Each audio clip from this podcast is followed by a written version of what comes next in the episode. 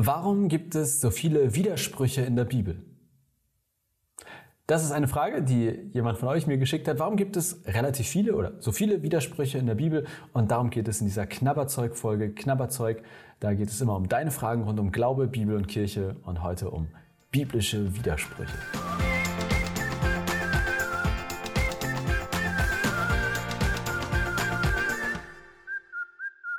Moin, schön, dass du dabei bist. Eine sehr spannende Frage und ähm, ich kann gleich sagen, ich glaube nicht, dass ich das komplett auflösen kann und dass ich die umfänglich beantworten kann, aber ich gebe natürlich mein Bestes.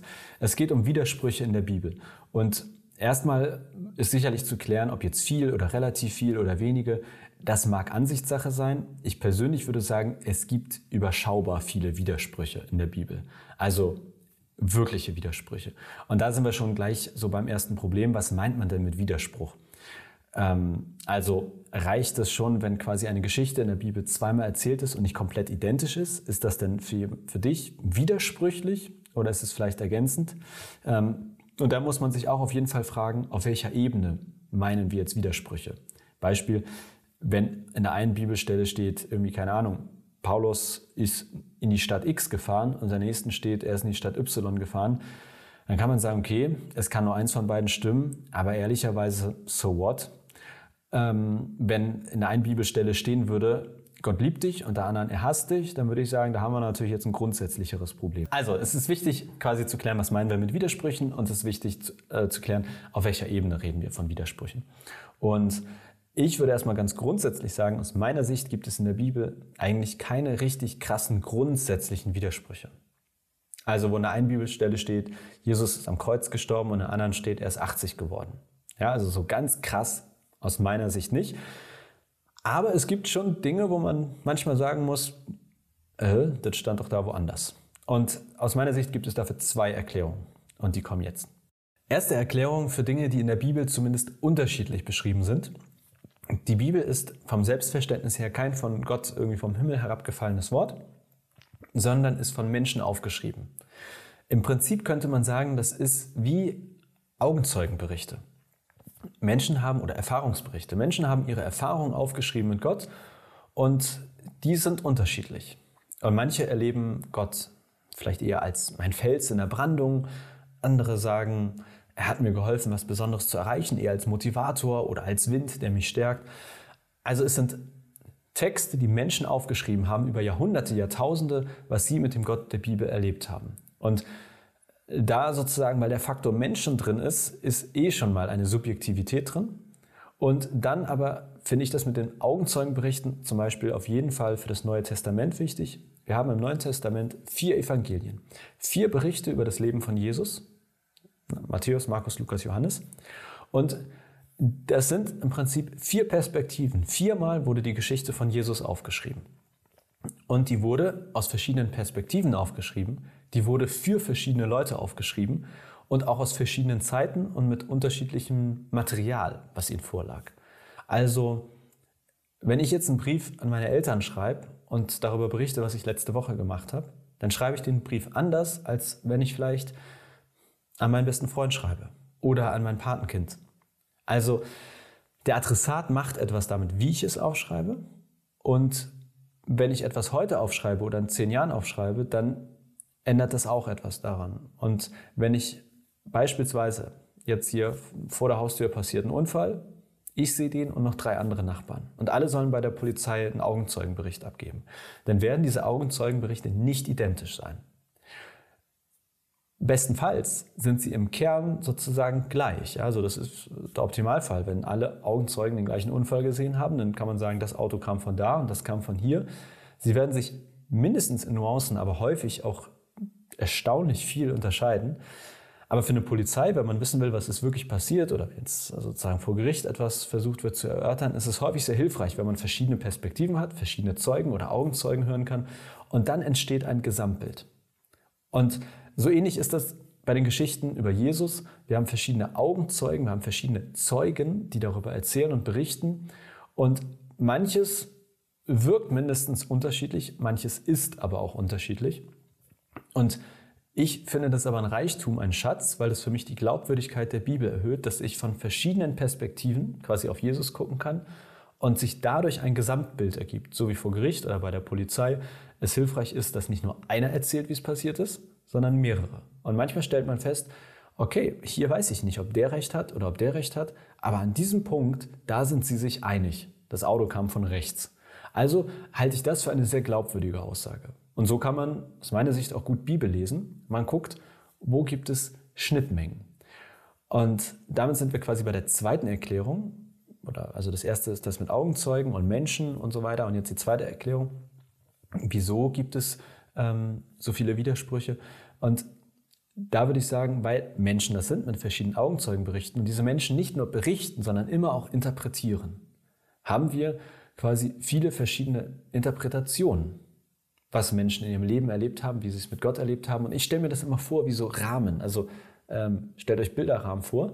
Und ähm, wir haben quasi ganz viele Bilderrahmen, ganz viele Rahmen, in denen etwas über Gott steht. Und wenn wir diese Rahmen übereinander legen, die etwas über Gott erzählen, dann stellen wir fest, es gibt manchmal Schnittmengen in dem, was erzählt wird. Aber es gibt auch Dinge, die erzählt nur der eine. Das ist dann quasi ein Bilderrahmen, wo ein Großteil ist unbedeckt. Ja, also ich habe hier sozusagen die Hand, da, das erzähle ich über Gott und du erzählst das über Gott. Und dann gibt es ja eine gewisse Schnittmenge, aber es gibt auch Teile, wo wir nicht übereinander, wo wir nicht gleich sind. Und ich finde es eben einfach super spannend, sich die, vor allem die Schnittmenge anzugucken. Also nicht so sehr den Augenmerk auf die Un Unterschiedlichkeit, auch das, was vielleicht widersprüchlich ist oder klingen mag, zu legen, weil das vielleicht aus der Interpretation heraus, aus der verschiedenen Perspektive heraus geschehen ist. Aber wo ist die Überschneidung? Wo ist die Schnittmenge? Und das finde ich das Spannende. Das ist keine Erklärung, warum es so viele Unterschiedlichkeiten gibt oder Widersprüche gibt, aber es ist für mich eine Erklärung, wie ich damit umgehen kann.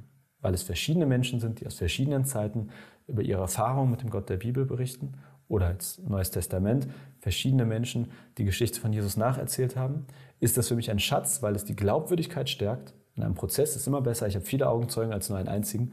Und wenn Augenzeugenberichte nicht übereinstimmen, dann ist das kein Grund dafür anzunehmen, dass das, was sie berichten, nicht passiert ist oder dass das nicht wahr ist, sondern es hilft, erstmal auf den Kern zu kommen und auf die Schnittmenge zu kommen. Und darum geht es, finde ich. Da, wo du Widersprüchlichkeiten wahrnimmst, dann quasi herauszufinden, was finde ich noch so? Um, also wenn hier ein Widerspruch ist, also ich merke, da steht was, was da nicht steht, wie kann ich jetzt auf die Schnittmenge kommen? Das, es geht nicht darum, die Widersprüche einfach zu ignorieren, aber häufig sind die Widersprüche ein Zeichen dafür, ah, hier habe ich jetzt eine ganz bestimmte Perspektive.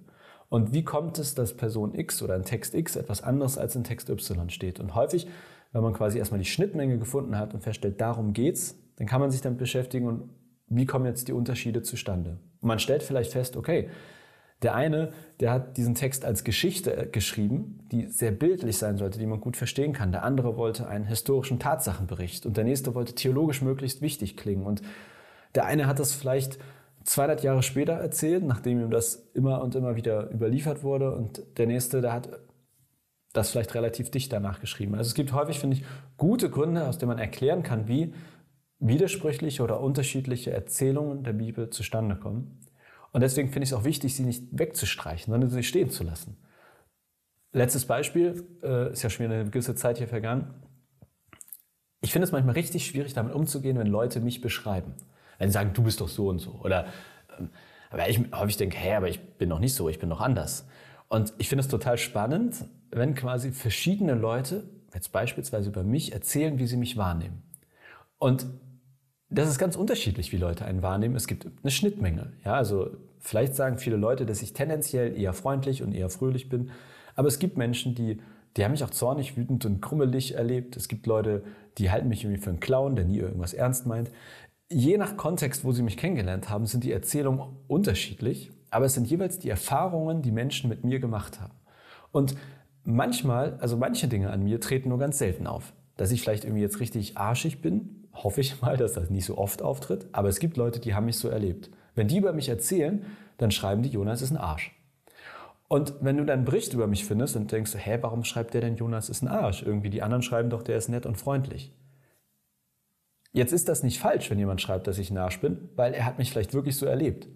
Und vielleicht bestenfalls haben mich viele andere aber positiv freundlich erlebt. Und so ähnlich ist das eben bei, bei dem Gott der Bibel. Wenn etwas auf der einen Seite auftritt und vermeintlich widersprüchlich klingt, muss das aus meiner Sicht kein Widerspruch sein, sondern es ist erstmal eine andere Erfahrung zu einem anderen Zeitpunkt, zu anderen Umständen, die mit dem Gott der Bibel gemacht wurden. Und am besten, äh, der beste Umgang mit Widersprüchen ist, denke ich, eigene Erfahrungen zu machen. Also wenn du von mir liest, ich bin Arsch, dann kannst du sagen, ich will nichts mit dem zu tun haben, oder du sagst, ich möchte gucken, ob das wirklich stimmt. Und genauso mit dem Gott der Bibel. Ich glaube, das Wertvollste ist, sich selber auf den Weg zu machen und zu sagen, ich lese jetzt hier verschiedene Sachen über Gott, manche scheinen mir widersprüchlich. Welche von diesen Dingen bewahrheiten sich in meinem Leben? Wie erlebe ich Gott? Und dann kann man auch sagen, ich lasse das mal so stehen, dass da was über Gott steht, was ich bislang nicht so erlebe. Vielleicht ist es in 20 Jahren ganz anders. Ich hoffe, das war eine Antwort. Ich äh, gucke nochmal schnell auf meine Notizen, ob ich was ganz Wichtiges vergessen habe. Weiß ich nicht. Letzter Satz in meinen Notizen. War das eine Antwort? Ich hoffe ja. Ansonsten gerne in die Kommentare schreiben. Ich diskutiere auch gerne mit euch, wenn ihr anständig irgendwie respektvoll schreibt. Also wer einfach irgendwie nur beleidigen will, gerne tun. Aber da gibt es keine Antwort. In allen anderen Fällen freue ich mich auf den Austausch mit euch. Und ansonsten gibt es nächste Woche eine neue Folge. Dann übrigens zu der Frage, was ist gottesfürchtig? Was ist gottesfürchtig? Was ist gottesfürchtig? Damit geht es in der nächsten Woche weiter. Bis dann. Ciao.